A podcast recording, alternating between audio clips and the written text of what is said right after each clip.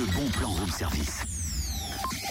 C'est énorme Oh, je pense que ouais, tout y est, il me semble. Sapin, galette, chocolat chaud, marron chaud aussi. Mais qu'est-ce que tu fais? Tu refais la déco du studio Tu veux créer des espaces verts à l'intérieur et un stand culinaire? Non, non, non, je prépare le bon plan, je crée l'ambiance.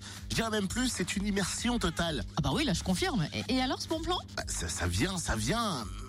Hume-moi cette odeur de galette. Mm. Goûte donc cette frangipane. Oui, Totem, le bon plan, s'il te Oui, plaît. oui, oui, c'est la fête des sapins au centre social des Bourroches à Dijon samedi à 17h30. 600 à 700 personnes sont attendues autour d'un grand feu de sapin accompagné d'une dégustation de galettes, vin chaud, chocolat, soupe.